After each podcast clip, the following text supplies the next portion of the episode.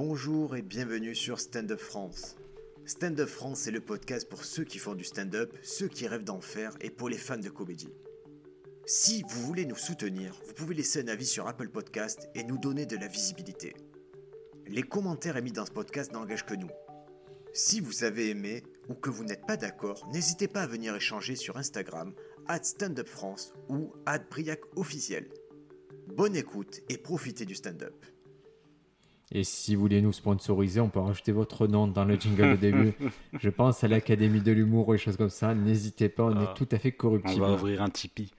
Un petit Tipeee, je m'appelle Briac, je suis accompagné de Sofiane Embarki. Salut, salut tout le monde. Alors c'est le retour de votre podcast de stand-up préféré. En même temps, des gens qui parlent vraiment de stand-up, il n'y en a pas 100 000. on a des interviews stand-uppers, on a des doutes de stand-uppers, on a des premières fois stand-uppers, mais euh, de l'actualité stand-up, ben, je crois qu'on est les seuls. Actualité, oui. Voilà, on est les seuls euh, survivants. Alors, pour vous donner un peu les coulisses, ça fait trois semaines qu'on n'a rien publié. C'est pour plusieurs raisons. La première, comme on on a le dernier épisode a très bien marché, c'est celui avec Yacine Bellous, qui a eu la gentillesse de venir euh, bah, nous faire une masterclass à Marseille, ainsi qu'une masterclass dans le podcast. Ouais. Donc, vous avez apprécié, nous on a aimé vos retours, et vous avez noté quelques points intéressants. Vous avez noté que le son était très bon. En fait, c'est le son de Stand Up France qui en général est très bon, sauf quand on enregistre à distance pendant le confinement ou quand on a des invités à distance. Ou quand Sofiane a la flemme. Voilà. Mais en fait, et c'est une belle leçon, c'est-à-dire que quand tu as la flemme, ça ternit le podcast. ouais. Donc maintenant, il faut qu'on se force, comme moi, il faut que je me force à installer le setup de podcast pour euh, garder ce son qui, qui est un peu plus flatteur aux oreilles. Et je pense à ceux qui, qui nous écoutent en courant. on était dans, on était dans un théâtre, il y avait une belle acoustique, il y avait toute. euh, Donc, et on s'est dit, mais à partir de là, ça va être un peu notre blueprint, notre, euh, notre schéma pour la suite. Et on voulait inviter de nouveaux euh, ben, stand-uppers, humoristes un peu prestigieux ou avec de l'expérience pour la partager. Et on a essayé à, trois reprises d'avoir de ce type d'invités. Et à chaque fois, ça allait se faire le, le lendemain ou sur le lendemain, mais il y a eu une annulation pour diverses raisons. Et à chaque fois, ça a repoussé le podcast d'une semaine, une semaine, jusqu'au moment où on s'est dit c'est bon, on arrête ça.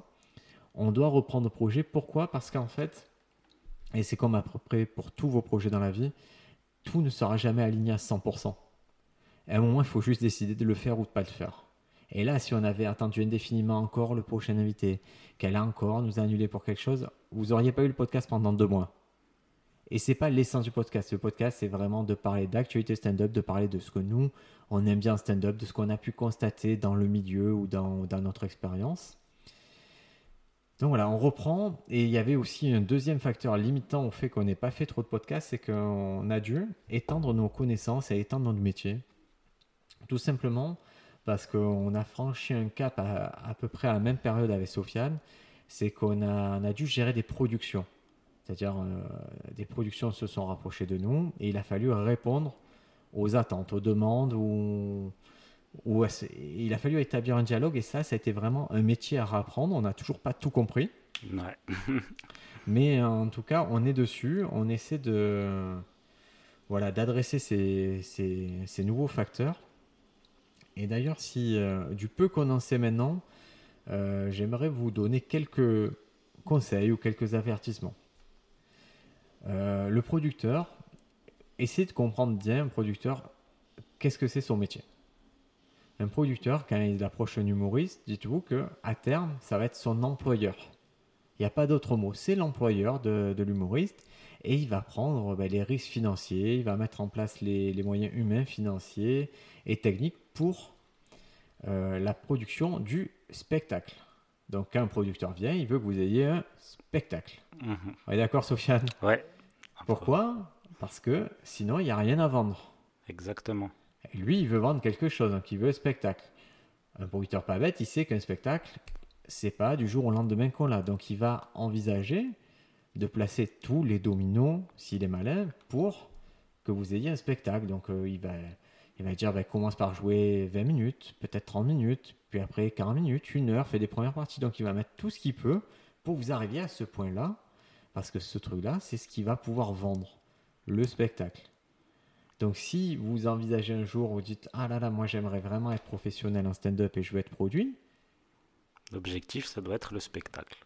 Voilà, ça, ça, faut pas se départir de ça. Vous dites pas, je serai, j'aurai un producteur, je serai le roi des plateaux. Non, c'est un producteur. ça. Vous pouvez être le roi du plateau, mais il faut quand même qu'à un moment vous livriez ce, ce spectacle-là. Ouais, parce qu'on a beaucoup, euh, en tant que stand-upper, surtout quand on va à Paris, l'idée de il faut traverser les plateaux, aller de plateau euh, moyen en plateau bon, en plateau payé, en plateau.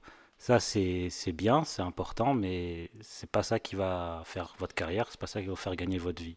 Pas forcément, en tout cas. C'est c'est une voie. C'est la voie qui a réussi à très peu de monde, je pense. Ouais, Et donc, il faut, faut vous dire, en tout cas, il y a une autre voie, ben, c'est d'avoir un produit à vendre et, de, et à terme d'essayer de le vendre. Donc, euh, les deux sont complémentaires. Hein. C'est pas parce que vous envisagez d'avoir un spectacle que vous devez pas faire les, les plateaux. hein. oui, oui, c'est clair. Et vice versa, vous pouvez faire euh, beaucoup de plateaux en vous disant, écoutez, je gagne quelques minutes à chaque fois et ça ira dans mon spectacle. Mais voilà, réfléchissez vraiment à ce que c'est un producteur et, et le jour où ça arrive, euh, je vais être très très clair. avec un producteur, c'est un dialogue. C'est-à-dire, vous avez un nouvel interlocuteur que vous avez peut-être jamais eu dans votre vie.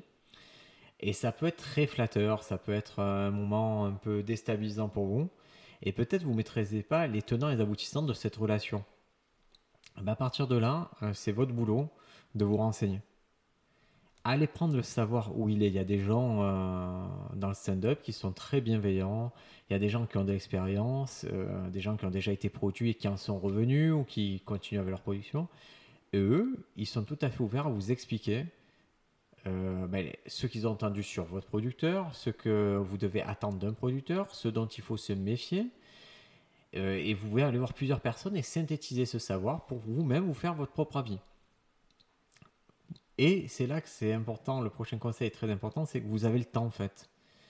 À la fois d'être produit, mais aussi à la fois de vous engager. C'est à partir du moment où vous intéressez quelqu'un, s'il est vraiment intéressé par vous, euh, ça peut prendre un mois, deux mois, trois mois, quatre mois avant de se faire, c'est pas très grave. Vous avez tout le temps, parce que c'est une relation que vous allez euh, sûrement garder sur plusieurs années. À la mort, il vaut mieux régler tout en amont, poser toutes les questions, être sûr de ce que vous faites. Et, euh, et si, si la personne, parce que vous discutez trop, vous l'intéressez plus, c'est que c'était pas, pas le bon producteur a priori. C'est ça. Et puis aussi, on a beaucoup tendance à se dire euh, c'est la chance, euh, il faut que je la, je la prenne maintenant, sinon je la prendrai pas. C'est pas vrai, une carrière c'est long et vous pourrez. euh, enfin, on peut arriver à. à- bah, Il y a des bons moments en fait. Il faut savoir quel est le bon moment, si vous êtes prêt, si vous vous sentez prêt, si vous en avez envie à ce moment-là. Et, euh, et en tout cas, si quelqu'un s'intéresse à vous, c'est toujours bon signe. C'est jamais. euh, Ouais, partez du principe, si vous en avez intéressé un, vous pouvez en intéresser 10, vous pouvez en intéresser 100. Donc ça veut dire que les étoiles se sont alignées un moment et ça a tilté chez quelqu'un. À vous de reproduire ça pour que ça tilte chez les autres. Et... c'est ça. Parce que, euh, moi je, je vous dis ça parce que j'ai eu pas mal de, de mes camarades parisiens avec un peu moins d'expérience. Et des fois, ils se sont approchés par une production, ils se sentent très flattés. Et, et à la fin, les propositions qu'ils ont, elles sont ridicules, ils sont très déçus. Et, mais en fait, de, de réfléchissez vraiment à ce que vous voulez d'une production parce que, parce que déjà, vous n'êtes pas obligé d'avoir un producteur. Mm. Parce que producteur, c'est un manga que vous. euh, Pardon, c'est un lapsus. c'est un mandat que vous, vous déléguez plus ou moins pour qu'il s'occupe de vous. Donc euh, voilà, comme un manager. hein, Un manager, donc c'est quelqu'un qui, euh, qui va gérer vos intérêts. Vous pouvez en avoir un. Euh, par exemple, si vous pensez que vous n'êtes pas la meilleure personne pour vous gérer vos, propres intérêts, vous pouvez être vous-même votre propre manager. C'est une réflexion, mais dès le moment où vous faites appel à ce corps de métier, sachez ce qu'il fait, sachez pourquoi il le fait, pour quelle somme il le fait, quel est le mandat que vous, vous lui accordez, et, voilà, et faites-le, mais vous avez le temps à chaque fois. De la même façon, nous, on a appris un truc qui est assez, euh, assez marrant, c'est euh, c'est que très vite, dans, dans nos diverses affaires, on a, on a consulté des avocats. Donc déjà, euh, spoiler alerte, mais qu'il n'y en ait pas une, c'est cher. Donc même pour, euh, même pour réussir, c'est-à-dire pour préparer votre réussite, ça coûte de l'argent. C'est ça. Mais c'est juste un investissement, il faut se dire que l'argent que vous allez dépenser là, vous allez l'économiser plus tard. Pourquoi? Parce que si l'avocat il, euh, il gère bien ses affaires, il va vous éviter peut-être des procédures plus tard, il va vous éviter des, de la paperasse plus tard euh, ou des erreurs, et ça c'est de l'argent bah, qui est économisé par la suite. De la même façon, et ça, c'est, je vais paraphraser euh, nos avocats, c'est qu'un bon contrat, il peut y avoir 10 allers-retours. Et Mhm. les meilleurs contrats, ce sont des contrats qui vont faire beaucoup d'allers-retours entre les divers avocats. Pourquoi? Parce que chaque point est discutable. Parce que c'est et c'est votre intérêt de discuter chaque point en fait. En tout cas, de comprendre, de dire ok, ce point je ne l'accepte pas, ce point je l'accepte. Et quand vous l'acceptez pas, avec votre interlocuteur, c'est pas ou c'est ma sauce ou c'est sa sauce. Ou je le fais totalement changer la vie, ou, je, ou il me fait. to- Non, ça peut être des compromis, ça peut être une discussion, ça peut être, ça peut être long, on peut ne pas être d'accord, mais voilà, c'est un dialogue. Si vous n'avez pas un fou en, en face, ça va dialoguer. Si ça peut pas dialoguer, ce n'est pas la bonne personne pour vous. Oui. Et il y a un producteur, c'est pas indispensable. Vous pouvez euh, vous en sortir sans producteur. C'est pas l'étape, euh, c'est pas euh, sans, sans, sans, sans producteur, il n'y a pas de carrière. Non. Il y en a beaucoup qui ont fait sans ont des carrières sans producteur. Et c'est juste un coup de pouce qui peut vous emmener quelque part. Ouais, imaginez-vous, euh, imaginez que vous, ouais, vous êtes à l'étape numéro 1 et que vous savez que dans votre vie, vous allez arriver à l'étape numéro 10. Si vous êtes persuadé que vous allez arriver, et je vous le souhaite, un producteur peut-être qui va un peu accélérer ce processus Ouais. et vous permettre de moins stagner à l'étape numéro 4, étape numéro 5, pour, parce qu'ils ont plus de métiers sur, sur la suite du 5 à 10. Mais si vous, vous êtes persuadé d'arriver à 10, il y a des chances que vous arriviez un jour. hein. Mais le producteur, lui, il a un peu, il a déjà fait traverser des fois ces étapes à d'autres. Donc, ce qui vous vend, la promesse en tout cas, c'est de dire, ok, moi, je vais mettre les moyens pour que tu, ces trucs-là, on les traverse ensemble et on a tous à y gagner. Et ce que tu pensais 10, moi, je vais t'amener à 20. Et le producteur, il vous met aussi beaucoup d'étoiles dans les yeux. Mais c'est pas parce que vous avez un producteur aussi que vous allez réussir. Ça n'a Ouais. rien à voir. Mais encore une fois, c'est- une relation qui est saine, qui est normale, c'est une relation commerciale. Et lui, producteur, il a un intérêt à, à vous flatter, à dire ce que vous voulez entendre. Et si, si votre problème, c'est que vous n'avez pas d'argent, ben, il va vous faciliter, euh, il va vous dire bah, l'argent, c'est pas un souci. Si votre problème, c'est que vous n'avez pas de fame, il va dire mais moi, je sais avoir de la fame. Si votre problème, c'est que votre, euh, vos parents ils vous embêtent, il fait mais attends, t'inquiète pas, j'appelle tes parents, ça sera réglé. Et en fait, il va littéralement répondre à chaque attente parce que c'est son métier en amont de vous répondre à chaque attente. Mais l'amont, c'est pas, c'est pas ça le plus important. Ce qui est important, c'est c'est quoi ta vision? Confronter votre vision à sa vision et de vous accorder sur une marche à suivre. Dire, est-ce que c'est cohérent? C'est quoi qui se passe dans la prochaine année? Qu'est-ce qui se passe dans deux ans? Qu'est-ce qui se passe si ça se passe bien? Qu'est-ce qui se passe si ça se passe mal? Comment on fait? Et comment toi, tu penses que tu vas m'amener plus loin? Mais tout part quand même de votre vision.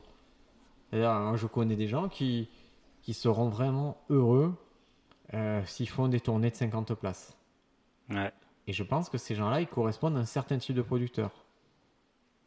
Euh, si vous êtes mégalomane comme moi, vous disiez 500 places. et, et ça correspond à un autre type de production. Et il y en a carrément que eux, c'est dans leur tête, c'est des zéniths depuis le début et, et ça peut leur réussir, mais ça sera un autre type euh, de production, même presque un autre type d'humour. Et pourquoi pas? Ouais. mais chacun, voilà, chacun chaussure à son pied. Mais en tout cas, pour vous dire, le producteur, on voit que la tendance, elle est vraiment vers l'autoproduction. Mais l'autoproduction en stand-up, c'est pas comme l'autopublication en littérature. L'autoproduction en stand-up, c'est des gens souvent qui ont, euh, eu des producteurs, qui ont fait un spectacle, des spectacles avec eux, qui a dit Ok, ce que tu fais pour moi, je peux très bien le gérer avec euh, un diffuseur, par exemple. Quelqu'un qui va gérer toute ma tournée, toutes mes dates. Mais j'ai plus besoin de toi en tant que production parce que soit tu n'as rien fait pour moi, soit tu ne crois plus en moi. Ça arrive. hein. Moi, je Mm. vois pas mal de gens, là, de même de, de, de stars, où la prod dit Moi, j'y crois pas. Au nouveau spectacle, je crois pas que tu sois renouvelé, je crois pas que on, on pas, c'était pas énorme le dernier, je crois pas que tu te relances. Donc, euh, et ces gens-là, pourtant, continuent à remplir. Donc, ils se disent Mais alors, j'ai plus besoin de toi, tu as plus besoin de moi, mais je vais continuer à tourner. Donc, ils prennent un diffuseur dont le métier de, de vous placer dans différentes, différentes salles et de gérer et que ça se passe parfaitement pour vous. C'est une tendance qu'on voit partout, hein, qu'on voit dans le rap, dans la BD, dans... Ouais. Tout le monde se met, commence à se mettre en autoproduction parce que l'important au final c'est une communauté, Et une commu- mais une communauté solide, pas une communauté, euh, une communauté qui like tes posts, une communauté qui prend des places, qui vient te voir en spectacle. Ouais, qui croit en toi et qui, et qui va t'accompagner. Ça va être ton socle de développement. C'est-à-dire que celui qui veut remplir 50 places, moi je pars du principe que le jour où tu veux remplir 500, eh ben, les 50 premiers seront là. Et c'était eux qui ont amorcé la pompe, c'est eux, c'est leur enthousiasme qui aura peut-être ramené à autre chose. Donc, euh, faut travailler étape par étape. Le producteur n'est pas indispensable. C'est un- ça peut être un super coup de pouce, mais ce n'est qu'un métier parmi tant d'autres qui peut vous aider. Un agent peut vous aider. Attention, quand je dis commu- communauté, ça veut pas dire euh, allez tous sur TikTok et mettez-vous à faire des vidéos. hein. Oh. Ouais, c'est un choix. Moi, je préfère. euh, ouais, par exemple, il y a. Moi, j'aime bien quand les gens font des choix clairs. Par exemple, Lies Akroun, qu'on a reçu plein de fois au podcast, qui est un ami et dont je gère un peu affaires, il a, pris la décision radicale de se dire Ok, pendant le confinement, tout, je me mets sur TikTok. Aujourd'hui, il doit avoir 140, 150 000 abonnés. Mais je me dis, est-ce que c'est un levier pour le stand-up? Et ouais, en fait, je trouve ça pas mal. C'est-à-dire, si demain on doit le vendre sur des plateaux, il m'a dit, ouais, il est arrivé avec une communauté de 150 000. euh, Après, peu importe on- comment juste la communauté, peut-être ces petits jeunes TikTok et tout, mais c'est un argument de plus au produit lié à Crowd. Parce qu'à la fin de la journée, et ça, je pense que toi, Sofiane, tu t'en as rendu compte euh, récemment, c'est qu'on est des produits. Mm. On est des produits et c'est euh, moralement, c'est un peu dérangeant.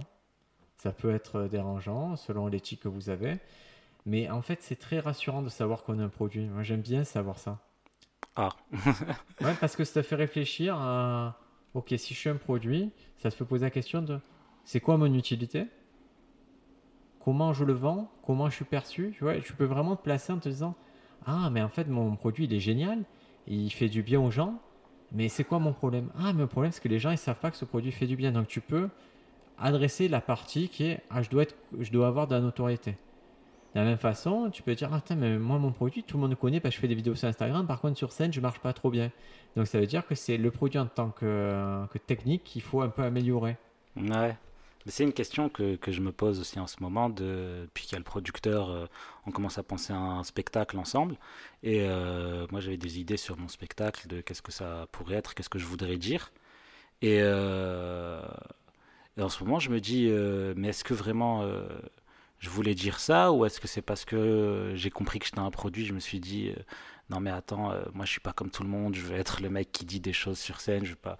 Au final, je me rends compte, je fais juste des blagues. euh, Enfin, je sais pas vraiment. euh, je suis pas convaincu d'avoir euh, des choses à dire claires. En tout cas, des. Bah, si tu n'es pas convaincu, c'est que c'est pas clair déjà pour toi. C'est ça, c'est- pas grave, mais il faut le À savoir. la fin, je fais des blagues. Au début, enfin, je me suis beaucoup pris la tête en mode il faut que je dise ça, il faut pas que je dise ça, il faut que j'aille dans cette direction-là. Mais je trouve que ça m'a fermé plus de portes dans ma tête plutôt qu'autre chose. Moi, moi, ça me dérangeait pas en amont d'avoir ça. Pour moi, c'est un cadre. C'est-à-dire, si quelqu'un me dit, voilà, moi, quand je vais avoir un spectacle ou quand je vais avoir un sketch, je veux pas que ce soit raciste, je veux pas que ce soit antiféministe, euh, je veux pas que ce soit moralisateur, je veux pas donner de leçons. Par contre, je veux que c'est un cadre. C'est un cadre avec un évolue. Maintenant, les cadres, comme d'habitude, on peut les pousser, Ouais. on peut voir, mais moi, j'aime bien me dire, la personne, elle a des idées claires sur ce qu'elle veut, ce qu'elle veut pas. Des fois, et souvent, on a plus des, ce qu'on veut pas que ce qu'on veut vraiment.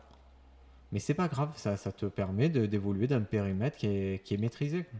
Oui, mais après, j'ai j'ai l'impression que à la fin, euh, le public, euh, il rentre chez lui, tu l'as pas fait réfléchir, tu as fait des blagues, quoi. Genre, je sais pas. Mais, mais si, si en amont, ta problématique, c'est faire réfléchir, et que quand le public sort, il n'a pas réfléchi, ça peut être un problème pour toi. Ouais, ouais. Mais quand, par exemple, typiquement moi, j'ai jamais eu vocation à faire réfléchir le public particulièrement. Oui, oui, Je suis concentré sur c'est quoi l'enchaînement de blagues qui va aboutir à, à des, euh, à des strikes. Ce qu'est-ce que c'est que comment je peux agencer mes blagues et quelles blagues je peux mettre pour que ce soit une tornade de rire. Dans ce cas-là, mon, euh, mon curseur, mon marqueur, c'est le volume de rire. Si la personne le sort, elle me dit écoute, j'ai rien appris pendant ton spectacle, je fais ben, normal parce que j'avais pas cette vocation-là. Ouais. Par, par contre, si la personne sort et me dit j'ai pas ri pendant ton truc, je fais mince, pourquoi je l'ai pas eu elle? Ou pourquoi j'ai pas eu le public ce jour-là? Est-ce que c'est. Donc je dois me remettre en cause. Mais de toute façon, c'est. Avoir un spectacle, c'est de la torture, hein. c'est une torture mentale. Ouais. Même. euh, Et c'est pour ça que souvent on me dit mais moi j'ai j'ai l'idée du nom, j'ai l'idée de l'affiche, je fais mais ça c'est facile. Ça c'est du marketing, c'est pas très important.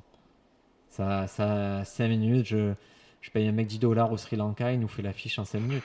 c'est pas un problème. Ça, c'est de l'habillage. Par contre, ce qui est dur, c'est Ok, tu as une idée d'affiche Explique-moi et on va en parler. Et tu penses que ça fait quoi Et pourquoi ça s'appelle comme ça? Et quand on va vraiment creuser, et qu'on va aller au fond du truc. C'est là, cette période dure, elle est là, c'est pas l'exécution, c'est pas la. Ouais. À limite, moi j'aime bien, tu vois, là c'est la partie agréable, hein, je t'amène, tu vas chez le photographe, tu fais les photos. Puis ça, c'est la partie, c'est très facile, il faut juste payer et, et mettre en œuvre. Mais ce qui est dur, c'est avoir une vision et se dire, ok, mon spectacle. Et, et c'est une conversation qu'on a eue là, il y a quelques jours, c'est. euh, surtout en particulier pour le spectacle, c'est il faut accepter d'être nul en fait. Ouais. Et c'est très violent, c'est très dur. Et alors, quand je dis accepter d'être nul, je vais vous donner un exemple très simple. Peut-être qu'au bout d'un moment, euh, plusieurs années, vous allez avoir un sketch qui vraiment marche bien, un passage de 10 minutes qui marche bien. Et ce passage-là, ben, il n'y a pas grand-chose à y faire. Il n'y a, plus- il y a plus la place pour autre chose, il marche comme ça, il produit son effet. Vous moi je voudrais une suite, ou je voudrais mon spectacle. Donc vous allez devoir faire du nouveau matériel. Mais ce nouveau matériel, si vous le mettez, euh, si vous le comparez à l'aune de ce qu'est l'ancien matériel, il va vous sembler fade. Et, même si on a cette règle de tester un, tiers de matériel pour deux tiers matériel ancien, même au sein de cette structure-là, il peut vous paraître fade. Et, et vous risquez de pas aller au bout de vos idées parce que vous dites, putain, ça marche pas et tout. Et en fait, il faut accepter d'être vraiment nul et surtout quand on prépare un spectacle, presque, presque plus que d'habitude. C'est-à-dire que moi, ça me dérange pas aujourd'hui si Sofiane, moi, on arrive et qu'on fait 10 minutes vraiment pas terrible et qu'on se sert même plus du matériel qui est acquis parce que ce matériel-là, on l'a, ça marche, il n'y a pas de souci, il est validé, les producteurs aiment bien et tout. Ok, comment je j'acquais autre chose? Et c'est vrai que ça, ça semble un peu euh, contre-productif, mais en fait, c'est pas mal aussi de tester 10, 15 nouvelles minutes de temps en temps et se dire, ok, comment ça va vivre cette unité-là, comment elle va vivre? Ça permet de gagner, à mon sens, de gagner du temps et de pas faire, ah là là, j'ai mon meilleur truc, je cale une blague ou deux nouvelles et après je refais mon meilleur truc. Ouais, ouais. Et même dans la construction d'un spectacle, euh, tu peux jouer dans des comédie clubs euh, pendant, pendant 5 ans, 10 ans. Ça veut pas dire que tu as un spectacle en mettant euh, toutes tes blagues côte à côte. Ouais, Ça et a un spectacle, c'est pas un assemblage de blagues. Voilà, c'est beaucoup plus que ça, c'est beaucoup plus complexe et vous, avez- vous, euh, vous pouvez avoir une heure de matériel qui tue. Ça veut pas dire que votre spectacle va tuer, ça veut pas dire que Ouais. vous pouvez être nul pendant votre spectacle. C'est un autre, c'est quelque chose d'autre. C'est un autre sport. Et c'est pour ça que là, on a travaillé, en... on va dire, on a travaillé en particulier sur deux demi-heures qui étaient particulières. C'était celle de Bédou et celle de Soufiane. Et c'était vraiment intéressant parce que le fait de travailler comme une unité d'une demi-heure, euh, on a abouti à des phases, à des choses que, auxquelles on n'aurait pas pensé pour 10 minutes. Ouais, Parce qu'on s'est permis de se dire, ok, là, il faut, on peut prendre plus de temps, on peut faire d'autres choses, on peut faire plus jouer ça. Et au final, en le pensant comme ça, ces trucs-là, on les a ressortis de temps en temps pour, sur des 10 minutes et ça se passe très très bien. Mais pour être original, il a fallu qu'on qu'on s'aff- il a fallu s'absoudre de l'efficacité en fait. c'est ça. Il a fallu qu'on s'accroche au concept, se dire ce qui serait cool à ce moment-là, euh, c'est d'avoir tel type d'humour. Et, et franchement, euh, je vous assure que c'est dur de faire des variations des fois parce qu'on est parti sur des trucs très perchés, juste sur des concepts euh, de, de situation. On n'avait que le concept, mais on s'est dit ok, on a le concept, on pense qu'il est bon, on a zéro blague. On a un peu une idée de l'attitude, un peu une idée de comment il faut le jouer, d'où il faut la mener. Et ça a été une date, deux dates, trois dates, quatre dates, cinq dates, dix dates où ça ne marche pas. Ouais, Mais on a toujours ce truc de dire, Tain, quand ça va marcher, ça va être bien ce truc. Et mais c'est parce qu'on est dans l'unité spectacle qu'on sait qu'on peut se permettre. Et pourquoi on fait ça? Parce que on voit le tableau dans son ensemble et on sent que dans le tableau dans son ensemble, on a besoin de ces moments un peu différents, on a besoin d'expérimenter. Mais ça aussi, ça fait passer- partie du cahier des charges, en particulier de Sofiane, c'est un côté expérimental. ouais. Côté alternatif un peu, mais où tu te permets des choses que tu justement tu peux pas te permettre en comedy club de par le fait que c'est un comedy club et aussi techniquement. Euh, Et ça, c'est vrai, c'est qu'un spectacle, on va attendre de vous. Et là, je, je le découvre avec euh, mon prod qui est un peu branché là-dedans et qui me dit on pourrait éclairer ça comme ça, on pourrait faire. Alors que je pense jamais, moi, à l'éclairage, à, à la mise en scène. Des fois, il va trop loin. Là, là il est sur un délire où il fait tu pourrais arriver avec un radio-cassette, mettre une chanson, un peu comme Kaufman et tout. Je fais attends, détends-toi. on n'en est pas là. Tu vois, je... Mais Mais c'est intéressant d'avoir quelqu'un qui réfléchit avec toi à ok, sors du, sors du comedy club, sors de ça, qu'est-ce que c'est un spectacle, comment on le vend et. Moi j'aime bien réfléchir comme ça, je trouve ça vraiment très drôle d'avoir quelqu'un d'autre qui a une vision et qui dit ben ouais non mais un spectacle c'est, comme un film, il faut qu'il y ait des, faut qu'il y ait des variations, il faut qu'il y ait des choses à voir, des choses à retenir, il faut qu'il y ait. c'est pas la même pensée. Quand tu, enfin moi quand je pensais Comedy Club, j'étais vraiment euh, ah c'est drôle ça. C'est drôle, et ça c'est drôle ça, cette idée là elle est drôle, cette idée. Alors que quand je pense à un spectacle, je me dis plutôt c'est ce serait marrant de, au bout d'une demi-heure, je vois un mec qui parle et d'un coup il se passe ça. ouais, ouais, c'est des séquences, un peu plus des séquences fortes, comme des, comme des un peu d'un film, des scènes d'action, des choses comme ça. C'est ça, ouais, c'est. Il me dit ça et d'un coup il se passe ça et tu vois des liens, tu vois pas des liens et. Mais bon, à la fin, c'est, ça reste des blagues, hein. Mais... Ouais, mais c'est, c'est pour ça que c'est une question de philosophie et c'est pour ça que je vous dis, accepter d'être nul, ça veut dire si vous avez une vision, si vous pensez que votre sketch actuel ne vous permettra pas de franchir un cap et que vous avez besoin de repartir de zéro avec un autre sketch, avec autre chose, c'est évident que vous ne serez pas bon au début. Mais prenez le risque. Je, je sais, et ça ne me dérange pas, il y a plein de gens qui m'ont vu faire des trucs nuls. Et même des gens qui, vraiment, qui ont gardé pendant des mois l'idée, ce mec-là, il est à chien. Parce que quand ils m'ont vu, j'étais là, je testais des choses sur, euh, sur euh, le temps, des choses sur euh, des variations, des espèces d'happenings bizarres. Mais et j'ai pas retenu, franchement, de tout ce que j'ai testé, j'ai testé une demi-heure, j'ai peut-être retenu 4 minutes. Mais elles sont en banque, elles sont à moi ces 4 minutes, on peut plus me les prendre. Mais pour arriver là, j'en ai cramé 26 minutes, j'ai testé des choses, j'ai testé des attitudes. Et j'ai accepté dès le début d'être nul, mais j'étais nul et ça me dérange pas. Et je préfère être nul que moyen déjà, sachez-le. Parce que moyen, euh, des fois, souvent quand on est moyen, on voit pas la marge de progression. Alors que quand je suis nul, je dis ah, c'est ça qui me fait défaut. Par contre, ce que je refuse, c'est d'être nul parce que je travaille pas assez. Je, je, ça me dérange pas d'être nul parce que j'ai parce que mes idées, les, les gens ils adhèrent pas, parce que je suis allé trop loin ou parce que j'ai fait des erreurs, mais je refuse d'être nul parce que j'ai pas assez répété. Je refuse d'être nul parce que j'ai pas bossé mes textes. Et ça aussi, c'est un état d'esprit. C'est comme on disait pour la prod, tout le monde n'est pas prêt pour, pour avoir un producteur, comme tout le monde n'est pas prêt pour l'excellence. C'est un état d'esprit qui s'apprend et c'est pas faire du management à deux balles, c'est vraiment soyez prêt à travailler dur en fait. C'est préparez-vous à travailler dur. Si vraiment le stand-up c'est quelque chose que, qui vous anime, dites-vous franchir un cap, il va falloir faire ce que certains appellent les sacrifices ou d'autres juste du travail, mais si vous voulez gagner des sous, c'est un sport de très haut niveau. Et si vous voulez des exemples, c'est des Cristiano Ronaldo, c'est des mecs comme ça, c'est des mecs qui se lèvent en pleine nuit pour faire 1000 abdos qu'il faut copier. Hmm. C'est pas des gars qui se lèvent à 14h pour le 2 juin. C'est pas la même chose. J'avais noté aussi un truc, quelques petites choses pour, euh, pour nos amis, c'est que là, donc comme on dit, on a traversé une période à, à, gérer la production, à gérer les spectacles, à gérer 30 minutes, et euh, on en sort usé. Ouais. Usé physiquement, usé moralement. Euh, moralement, ça a été vraiment très, très. Euh... L'enfer. Ouais, ça a été dur. le défi, ça a été dur. Et encore, nous, on est en équipe. C'est-à-dire qu'on a on peut euh, déléguer un peu la charge morale à chacun et se poser, réfléchir. Comme je vous dis, on est aussi allé chercher beaucoup de conseils auprès des gens qui savent. Et ça, on n'a pas honte de le dire, on a vraiment beaucoup, beaucoup parlé. Euh, mais voilà, on est, je vois qu'à un moment on est épuisé, que, l'épuisement dû au truc connexe du stand-up, la production, ben, ça nous a épuisé sur scène aussi. Et, en fait, c'est important aussi, et ça, il y a un article sur Stand Up France qui vous le rappellera, c'est en fait, il faut faire des pauses. Il faut juste un moment tirer une ligne et dire à partir de là, fuck le stand-up, fuck les discussions comme ça. Mais des vraies pauses. Des, pauses où tu n'écris plus de blagues, tu te dis plus Ah, mais ça serait trop drôle. des pauses où juste tu pars euh, loin, tu vois plus de stand-upper. Mais vous acceptez de plus être dans ce délire-là. Limite, vous pouvez voir un spectacle, ça vous amuse, mais comme vous verriez un film, il faut un moment, il faut accepter parce que nous, on arrive au point, chacun a des moments différents où on ne dormait plus, où on a dû.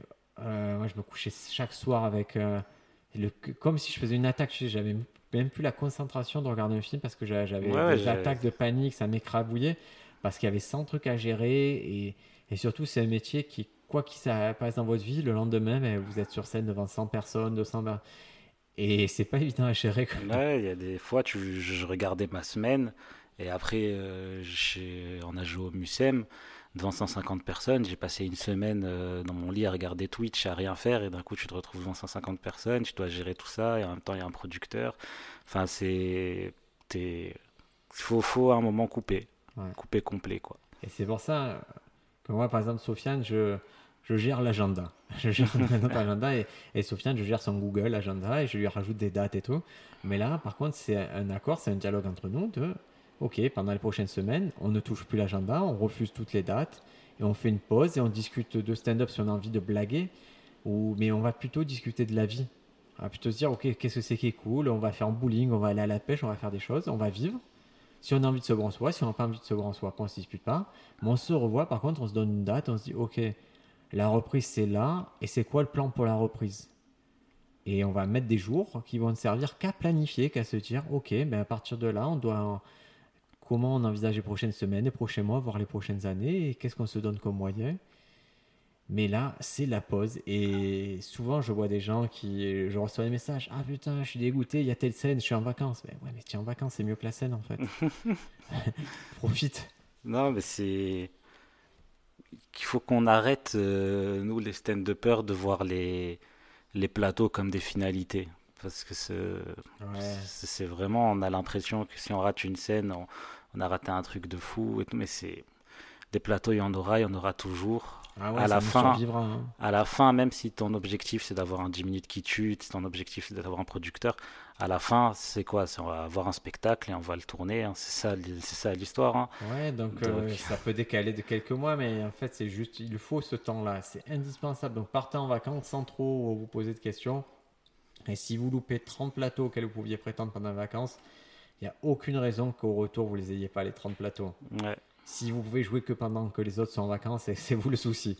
C'est que vous êtes mal positionné dans ça. Et je, parlais avec euh, ben, Claire, euh, Claire Izirdi, qui me dit euh, Moi, quand je joue pas, je, je, sens que je stresse parce que il joue quasiment tous les jours à Paris. C'est pas forcément dans les plus gros plateaux, mais il y a toujours des plateaux où tu peux t'incruster, tu peux jouer, tu peux faire 3 minutes, 5 minutes. Et,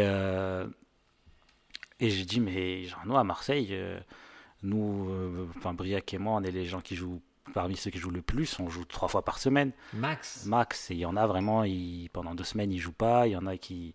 Mais justement, ça leur apprend à ce que chaque scène, ce soit. Ce soit worse, quoi. c'est la finale de, la Ligue des Champions, c'est le Super Bowl. Mais ne pas jouer en plateau, ça veut pas dire ne pas travailler. Ouais. Et c'est là où on est très précis, c'est que même quand nous on n'a que 2-3 dates par semaine, on se réunit, on bosse, on réfléchit parce que le but c'est pas d'arriver et, de faire la même chose que la veille ou la même. C'est très rare à Marseille quand on est trois semaines où t'as pas une nouvelle blague au moins, une nouvelle blague, une nouvelle. Et on rend fou tout le monde, hein, même ceux qui commencent à être un peu expérimentés, qui ont plusieurs années stand-up. Euh, je leur mets des coups de taser. Hein. Ils reçoivent et c'est et c'est à la fois cool mais à la fois horrible parce qu'ils se reçoivent des WhatsApp à minuit. Ne fait pourquoi j'ai pas entendu une nouvelle blague. Qu'est-ce que c'est? Mais ils sont cool avec moi parce qu'ils savent que j'ai une vision et je sais ce que je veux pour eux et je sais ce que je veux pour Marseille. Je veux une scène dynamique. Je veux une scène euh, qui est fière d'elle et, et, sans complexe. Et ça peut être à Marseille, Lyon, Nantes, Paris, il n'y a aucun souci. Mais par contre, pour ça, il faut que ça travaille. Et je conseille souvent des unités de 2-3 personnes. Ah, je sais que les premières années stand-up, je m'en tous les mercredis et tous les samedis avec un mec et on t'a fait et là, cette année, pourtant, j'en suis à, plusieurs années stand-up. Et j'ai tous les jeudis, j'ai Paco, toi je te vois toutes les semaines, je vois Bédou, et j'ai des gens que j'ai toutes les semaines. Pourquoi? Parce que je ne suis pas dépendant, ma progression n'est pas dépendante des scènes. La scène, ça me donne de la l'aise, ça me donne des choses et tout. Et il vaut mieux que j'en fasse régulièrement. Mais je peux devenir vraiment plus fort sans ça. J'ai pas besoin de ça. Par contre, je, je respecte tout le process. C'est-à-dire quand j'ai une scène un peu fat, et là aussi, ça me, ça me permet de transitionner vers, vers le sujet suivant. C'est que j'ai pu faire hier, au enregistrement, là, euh, un truc un peu bizarre, un showcase d'un cinéma. Donc, c'était pour la, la, sortie du film Camelot. Donc, on m'avait booké. C'est une 400 places à salle, tout vendu, tout sold out avant. Et donc, c'est intéressant parce que déjà, c'est pas, c'est rare de jouer dans un cinéma. c'était inédit pour le cinéma, inédit pour moi, inédit pour les spectateurs.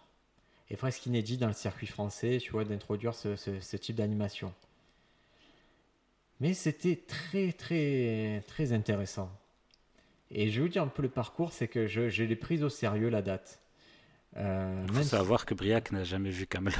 Ouais, déjà, déjà. Mais il y a un truc qui est marrant parce que j'ai eu un peu la, la genèse de pourquoi on m'a appelé aussi. Parce que le, le producteur, mon producteur, il était avec le directeur du cinéma. Il a fait écoute, je vais voir s'il y a quelque, si Briac est disponible. Et il m'a appelé, il m'a fait j'ai une date au cinéma, je fais ok. Et j'ai raccroché parce que je- il parle trop et moi les conversations, j'aime pas, j'aime pas trop que c'est long. Et il a essayé, je fais ok, mais je, j'ai fait la première Camelot, on y va. J'ai pas demandé euh, le cachet, j'ai pas demandé combien il fallait que je fasse et tout. Il s'est avéré qu'il fallait que je fasse 20 minutes. et, et à partir de là, je me suis dit, ok, 20 minutes, Camelot, tu as jamais vu la série, renseigne-toi. Mais à partir de là, je l'ai pris très sérieux. J'avais tout un processus de dire, ok, ton set, tu vas pouvoir le tester à tel endroit, tel endroit, tel endroit. Et il sera moins bien que tes autres sets. Pourquoi? Parce que c'est des blagues nouvelles et qui sont euh, sur lesquelles tu n'as pas, tu n'es pas animé. Donc la première étape, c'est se dire, ok, comment je me renseigne?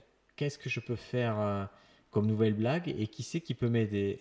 J'en ai parlé à trois personnes. J'en ai parlé à Paco, Sofiane et Bédou. Sofiane et Bédou m'ont laissé tomber. Ils m'ont pas aidé parce qu'ils avaient leur truc à gérer. Mais Paco, lui, m'a envoyé 1000 trucs.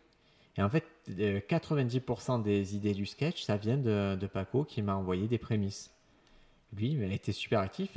Et, à partir de là, on a fait, j'ai fait un fichier commun où j'écrivais, il revenait, il me mettait des notes, on échangeait sur la pertinence des choses, sur... euh, Et à un moment, j'ai pu le tester sur scène. Et là, par contre, j'étais un peu plus seul dans le sens où, où sur scène, tu, y a, tu sais en fait comment ça se passe et tu te dis, ok, ce qui marche à l'écrit, Ouais. ça, ça marche plus sur scène, ou là, les spectateurs, je les ai perdus et tout. Et il est arrivé, j'étais très stressé pour cette date, je ne saurais pas expliquer pourquoi, pourtant, c'était pas. Dans ma tête, j'avais aucun enjeu, parce qu'Amelot, je m'en fous, et. Et voilà, c'était pas 400 personnes, c'est pas quelque chose, je vous avoue, un je suis à un moment de ma vie où ça me fait pas vibrer du tout, ouais, c'est pas un truc, ça me fait ni chaud ni froid. Et donc, et c'est le jour J, je me suis mis, j'ai aligné toutes mes blagues et tout, je me suis dit, tu fais une erreur. Tu fais une erreur. Les gens, ils sont pas venus voir un mec qui fait des blagues sur Camelot. Les gens, ils ont besoin de rire pendant 20 minutes. Et s'il y a des trucs sur Camelot, c'est des plus. C'est des bonus et c'est des choses qui vont encore plus les impacter. Le public, il est plus ou moins trié, parce que c'est des gens qui sont fans de Camelot, donc ils vont aimer l'humour, ils vont aimer les références, donc c'est que du bonus. Donc je me suis dit, ton métier, repars à zéro. Reprends le truc de zéro, c'est-à-dire, qu'est-ce que tu fais, c'est quoi, comprends ce que tu fais. Tu es dans un cinéma, tu es une première partie, personne te connaît, personne n'a l'habitude de ça, le cinéma. Donc tu dois tout ça, tu dois le désamorcer, tu dois l'adresser et dire pourquoi toi, pourquoi ce moment-là, pourquoi Camelot, pourquoi si.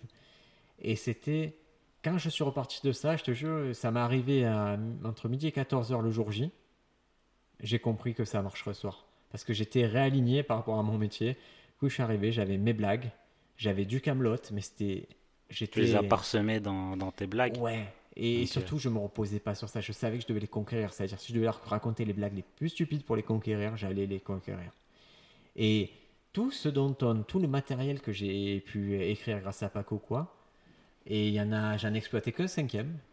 Mais les quatre cinquièmes, c'était des, des balles que j'avais dans le pistolet. Des impros, des choses où si je voyais que ça pouvait passer, pap, je la glissais en plus. Et là, ils ont dit, ok, lui, il sait ce qu'il fait. Et surtout, je les ai prévenus d'un truc, j'aurais dit, il y a, il y a deux choix. Soit vous m'écoutez pendant 20 minutes faire des blagues, soit je vous mets la bande-annonce des Tuches 4 en boucle. Et, et je pourrais faire les choses qui vous arrangent, vous dire toutes les expressions Camelot et on pourrait se taper le. Ça m'intéresse pas et c'est pas mon métier. C'est un peu dur, hein, mais je voulais Ouais. qu'ils comprennent. Et pareil, au bout du troisième, c'est pas faux, dans la salle, j'ai dit ferme bien ta gueule. j'ai fait, tu c'est pas faux, je te tête. Mais parce que ça fait partie de ma position de comédien de pouvoir gérer le public comme ça. Et pas à peine chose, des gens qui arrivent en retard. J'avais toute une partie des blagues qui étaient au début, que j'avais prévu sur le fait que le film a mis 10 ans à se faire, à sortir ce film-là. Et quand quelqu'un arrive, au lieu de faire la blague, quand quelqu'un arrive en retard, je fais mec, ça fait 10 ans qu'on attend le film, tu te permets d'être en retard. Et c'était autant de petites ficelles que j'avais pour eux. Et, euh, et c'était très, très, très intéressant. Et pour vous dire, ce qui me faisait vraiment mal quand j'ai travaillé ce set, c'était que je me dis, putain, je vais beaucoup écrire. et je vais pas garder, je vais pas garder grand chose pour la suite. Et mais en fait, c'est pas très grave au final. Je, suis content parce qu'il y a une ou deux blagues qui sont d'une violence extrême, qui, qui vont marcher. Mais c'est vraiment deux blagues. Mais je sais que je vais les garder et, et ça me va. Ouais, Ça m'a coûté au final une semaine de travail pour avoir deux blagues. Ben go, c'est pas très grave. c'est même bien. Et un autre phénomène qui était que j'avais pas prévu, c'était le ben, l'amour que les gens ont pour Camelot ou, ou la perception que les gens ont pour ce type d'événement, parce que j'ai reçu euh, au bas mot une des centaines, quoi, plus d'une centaine de messages de gens qui, qui me félicitaient de faire ça, de faire en, en amont ouais, et après encore plus. Et c'était bizarre parce que moi j'avais perçu la date contre une date de plus, mais en fait non, c'était une date importante. Ouais, ouais, c'est. Et, et mais de toute façon, comme je traite les petites dates comme déjà importantes, là j'ai traité comme vraiment la finale intergalactique contre les autres planètes euh, dans les autres dimensions. Donc forcément, j'étais au rendez-vous. Et Est-ce que t'es resté à regarder Camelot? Non, je, je vais raconter. Je, je vais revenir sur ça après, mais je vais- Attends, je vais te raconter ça, d'accord? Et après, je te raconterai. Il y a un truc qui m'a traversé aussi. C'est donc Camelot. En fait, moi, je pensais que le plan c'était, je jouais, je sortais de scène, on me donnait popcorn, je regardais Camelot. Mais je n'étais pas animé par grand chose parce que euh, ça m'intéresse pas. J'ai jamais vu l'épisode et pour moi, c'est des débiles en armure qui s'insultent. et mais en fait, non, je suis sorti et là, on nous a amené dans un salon VIP. Parce que certains cinémas ont des salons VIP. Dans ces petits salons, des petits fauteuils designés par Oraito. Ok. Et là, je me suis dit, bon, ok, on va prendre Coca. Là, pff, directeur, champagne. Je suis ok, donc j'ai mon producteur, j'ai le directeur, champagne, on commence à parler, on, on frappe, on fracasse le champagne, on le finit. Après, c'est, eh ouais, mais on a les bouteilles de Brad Pitt. Ah, les bouteilles de Brad Pitt, le rosé de Miraval. Le rosé, on parle, on continue à parler. Et les gars, vous voulez aller manger quelque chose? Je, suis, oh, putain, je me suis dit, ça y est, je suis tombé sur un mec qui veut juste faire la fête. et, et, et moi, en tant que comédien, je suis obligé de, de soutenir ces élans-là. Ouais, euh, c'est pas du tout mon caractère, je n'aime pas sortir comme ça, ça me plaît pas. Mais je me suis dit, ok, je dois jouer le jeu de la prod, puisque la prod veut qu'on y aille, on y va. Donc on se retrouve au restaurant, et le mec est un rouge de la région. Donc troisième bouteille à trois. Mais eux, ils habitent dans le coin, moi j'avais une heure d'eau. Et là, je me suis euh, abouffé un truc médié, très, très médiéval, genre du, du cochon de lait. C'est bon ça. C'est beau, mais c'est, euh, ouais, ça, fait un peu, tu vois, un peu. euh, Ouais, ouais, je- À un moment, c'était minuit, j'ai dit, vous savez quoi, les gars, moi je pensais que j'allais juste voir Camelot. Je rentre chez moi et donc je suis rentré chez moi à 1h, 1h30 du matin.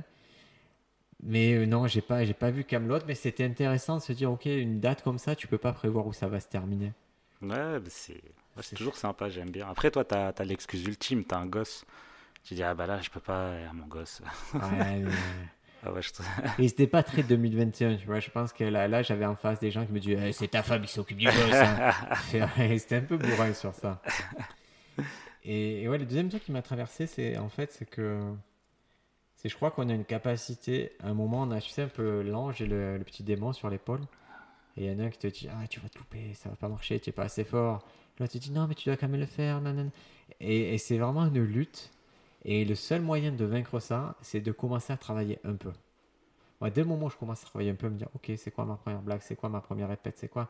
Ça y est, ça part, je suis dans l'action. Mais quand je suis pas dans l'action, je suis dans la réflexion et ça me fait un mal fou, mais fou. Ça me détruit en amont et jusqu'à me dire de, tu vois, même des pensées très négatives, me dire, putain, tu n'es pas l'homme des grands, des grands rendez-vous.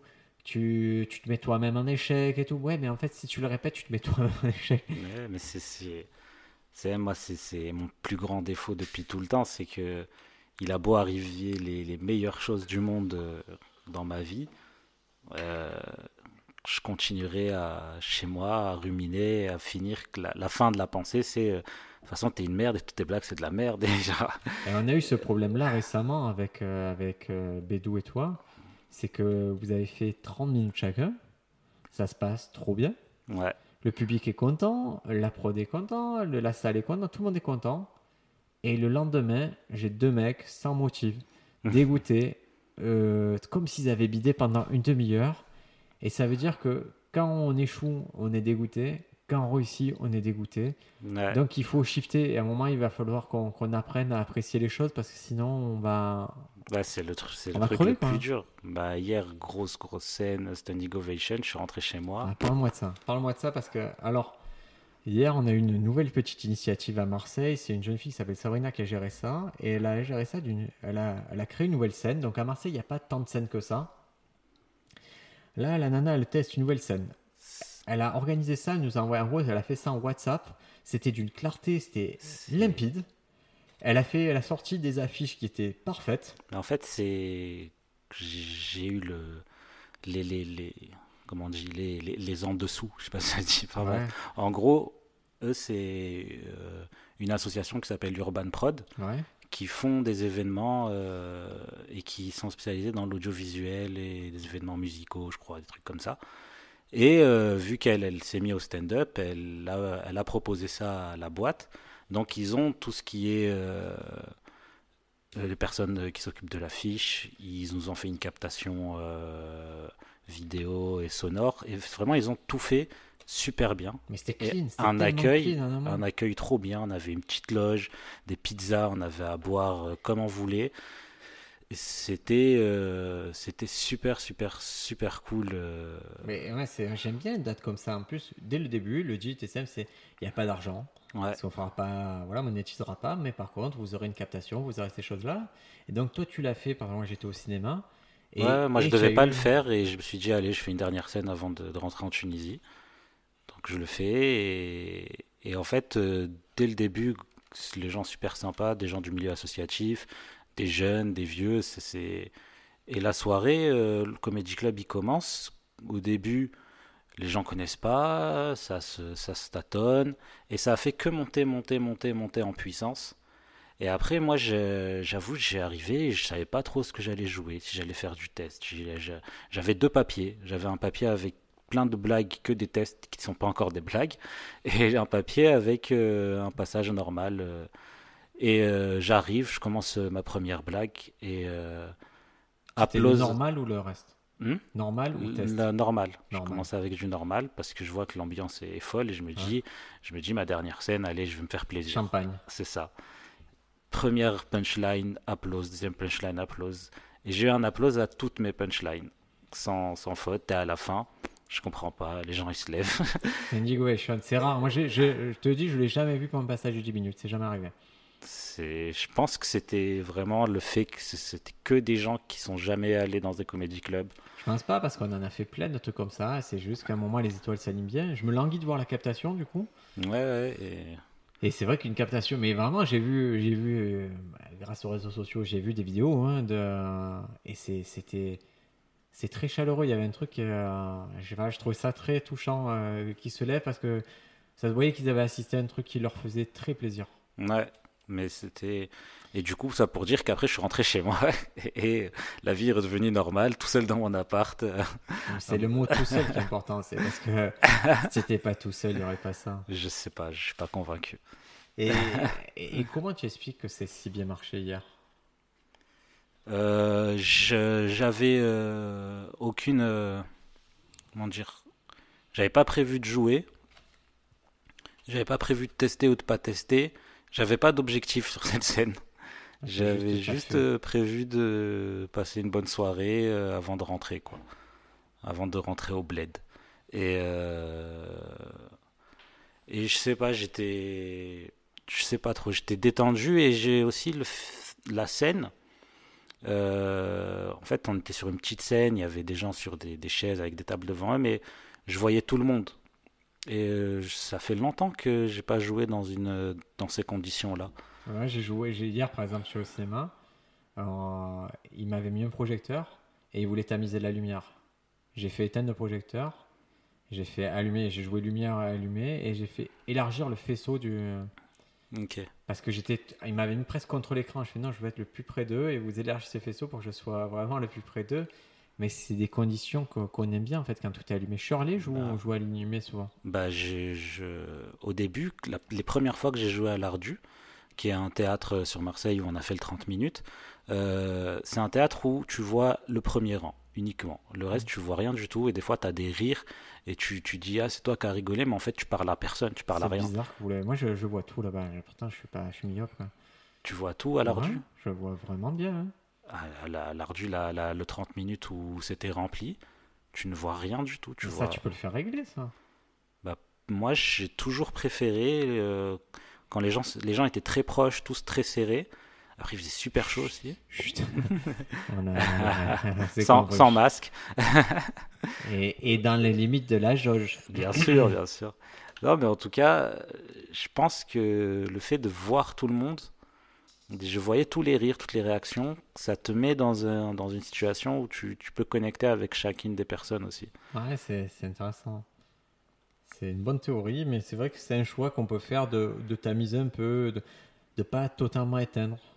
C'est, je, je sais pas d'où ça vient le fait que le public doit être dans le noir, mais ça permet aussi peut-être euh, de, De moins per- de moins permettre aux gens euh, de participer, par exemple. En parlant de. on en a eu ça, on a eu ça samedi. Ah, on va faire deux parenthèses. La première parenthèse, c'est euh, par un public Est-ce que tu es déjà allé dans, dans une salle de cinéma VIP Non. Et tu amènes le plateau, tu as le champagne. Le, non, mais là, je te parle pas du salon, je te parle de la salle de ciné. Tu es dans la salle de ciné, tu es dans le fauteuil, tu as le plateau avec de la bouffe, tu as du champagne. C'est trop bien. C'est une expérience de cinéma de malade. C'est cher, hein, C'est comme ça. si tu avais un cinéma chez toi, quoi. Ouais, c'est chez toi, c'est très très drôle. C'est un peu le futur au cinéma, hein, des salles un peu privilégiées comme ça. Et, et deuxième mini parenthèse, je l'ai oublié. C'est pas grave. C'était euh, samedi, on avait Ah quelqu'un. non, là. non, je vais raconter. Eh, On a, je pense qu'on n'a jamais raconté ce qui s'est passé à Colobrière. Ah, Ah, je, je vous raconte vite fait parce que de toute façon, c'est une histoire qui est.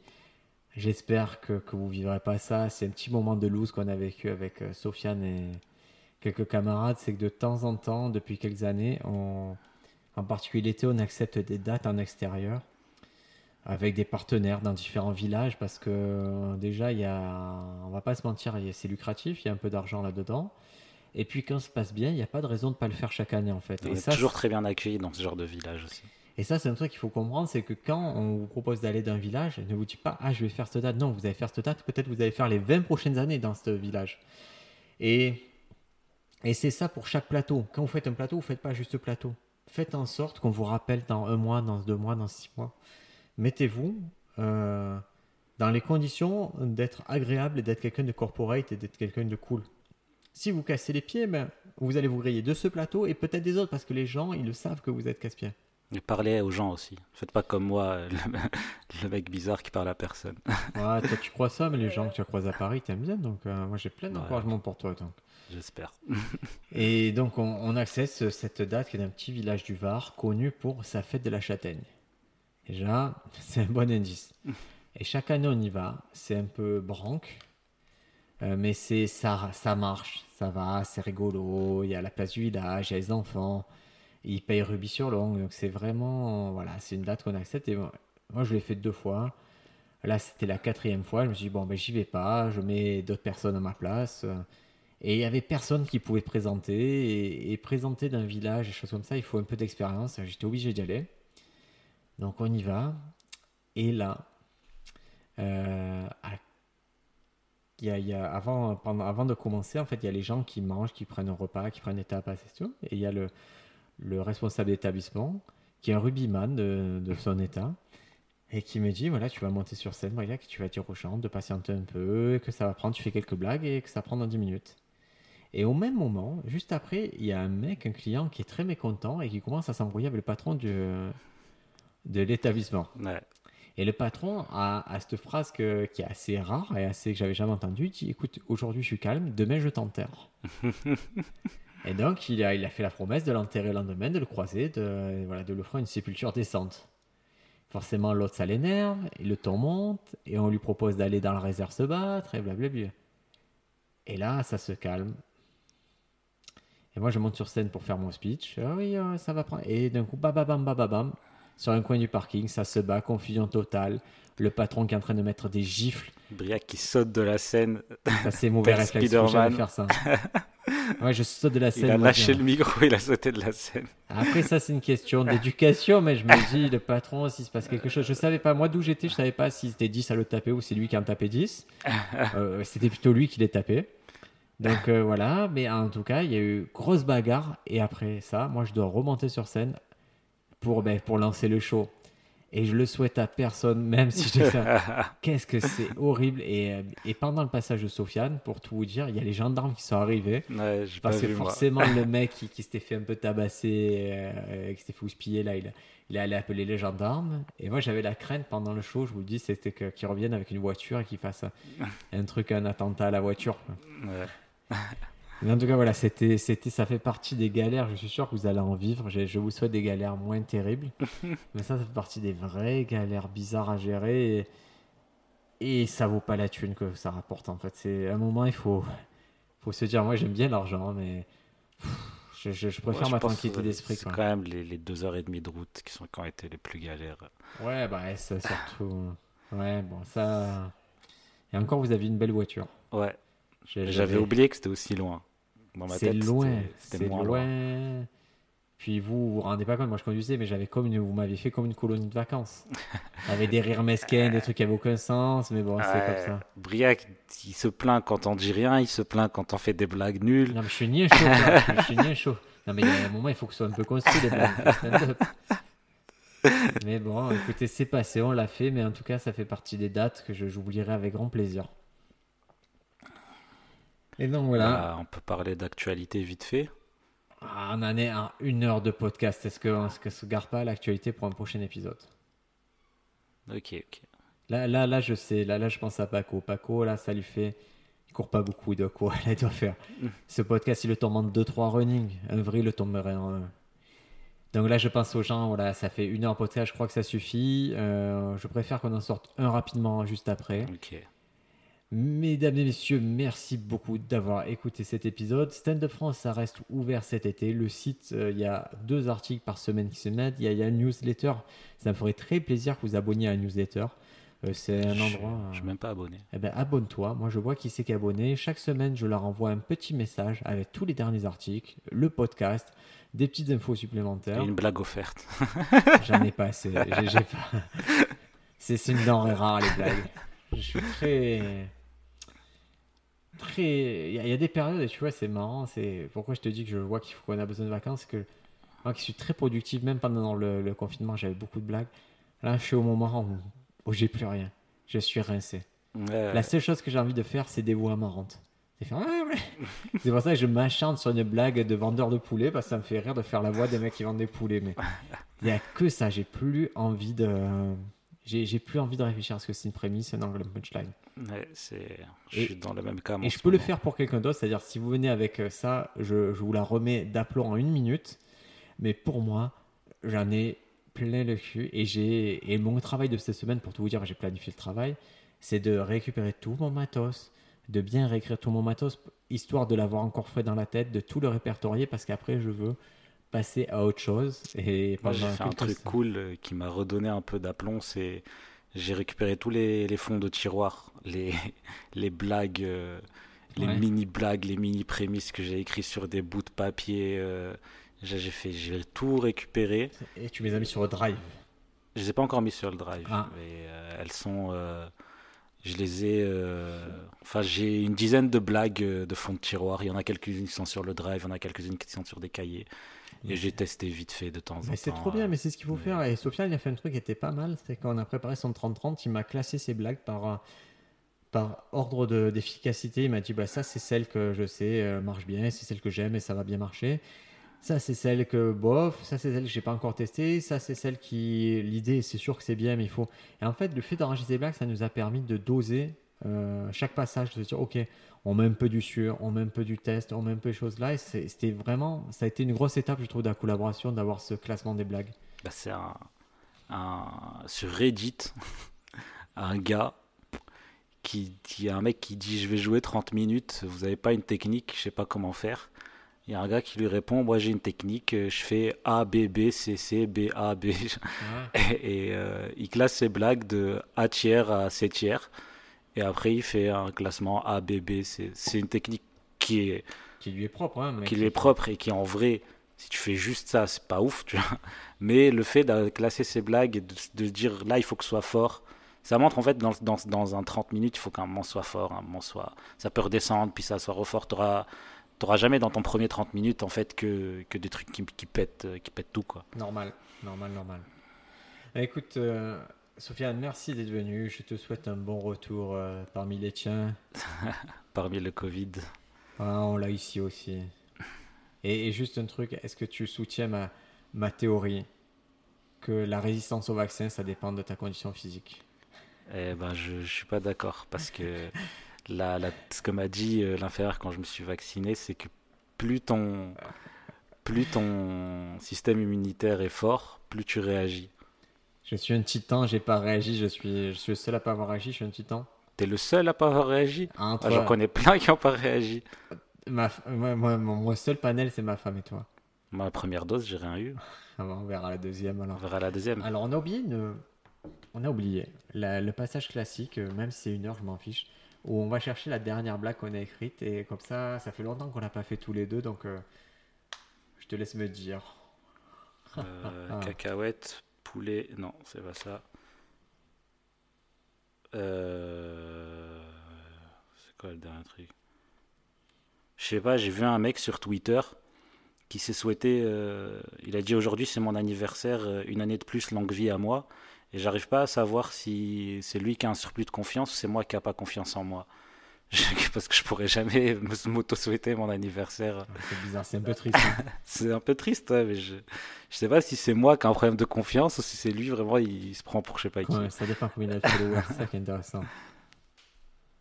C'est un peu vain cet exercice de l'anniversaire de toute façon sur les réseaux sociaux, c'est un peu bizarre. C'est un peu bizarre. ouais. Mais j'étais jaloux, tu vois, il y en a plein qui ont souhaité à Bédou euh, l'anniversaire. Putain, j'ai oublié. Je suis pas d'accord, moi. Si c'est mes élèves, je suis pas d'accord qu'ils souhaitent à Bédou l'anniversaire. Je suis assez sensible sur ça. Il faut que je l'appelle. Et là, j'ai noté, ouais, le dernier truc que j'ai noté, c'est euh, c'est la dernière fois j'ai dit à un mec que j'étais humoriste, il m'a demandé si j'étais connu. Je fais, mais en fait, la, la réponse est dans la question. Si tu me connais pas, c'est que je suis pas connu. Et, et c'est très bizarre cette attitude. La seule chose qui peut te valider, c'est d'être connu. Quoi. Donc, euh, voilà, vous voyez, c'est des prémices, mais c'est intéressant. Je vois qu'il y a un truc à creuser derrière et on va prendre le temps de le faire. Mais le plus important d'un premier temps, c'est de l'identifier, se dire, ok, cette histoire de reconnaissance, ça va devenir une petite fiche, et de dire, cette petite fiche, je vais la tester à tel moment. Sinon, c'est juste un truc dans le téléphone ben, qui va pas avoir de vie et qui ça sera juste un exercice, des calories brûlées dans ma tête. Et il faut pas que ce soit ça. Et c'est pour ça que de temps en temps, comme a fait Sofiane, de réunir toutes ces vannes, toutes ces queues de vannes, tous ces et dire, ok, qu'est-ce que j'en fais? Comment je les réactualise? Comment je les teste? Ben, ça vous fera du bien et c'est autant de matériel qui peuvent aboutir. hein. On Bah sait là, pas. j'ai abouti à une super vanne là sur le, les codes, le coach de vie et le développement personnel qui Ouais, marche ouais. fort. Je m'en souviens déjà plus parce que je saturé stand-up et que je, je suis plus en position de retenir des nouvelles vannes. Allez, Allez, ciao tout le monde. Merci d'avoir écouté cet épisode en entier. Si vous souhaitez nous soutenir, vous pouvez laisser un avis sur Apple Podcast et nous offrir de la visibilité. N'oubliez pas d'aller sur le site standupfrance.fr. Il est gratuit, mis à jour plusieurs fois par semaine. Vous y trouverez des articles sur la comédie, des exercices pour s'inspirer ou progresser, et des recommandations culturelles de qualité. À la semaine prochaine dans le podcast Stand Up France et merci pour votre fidélité.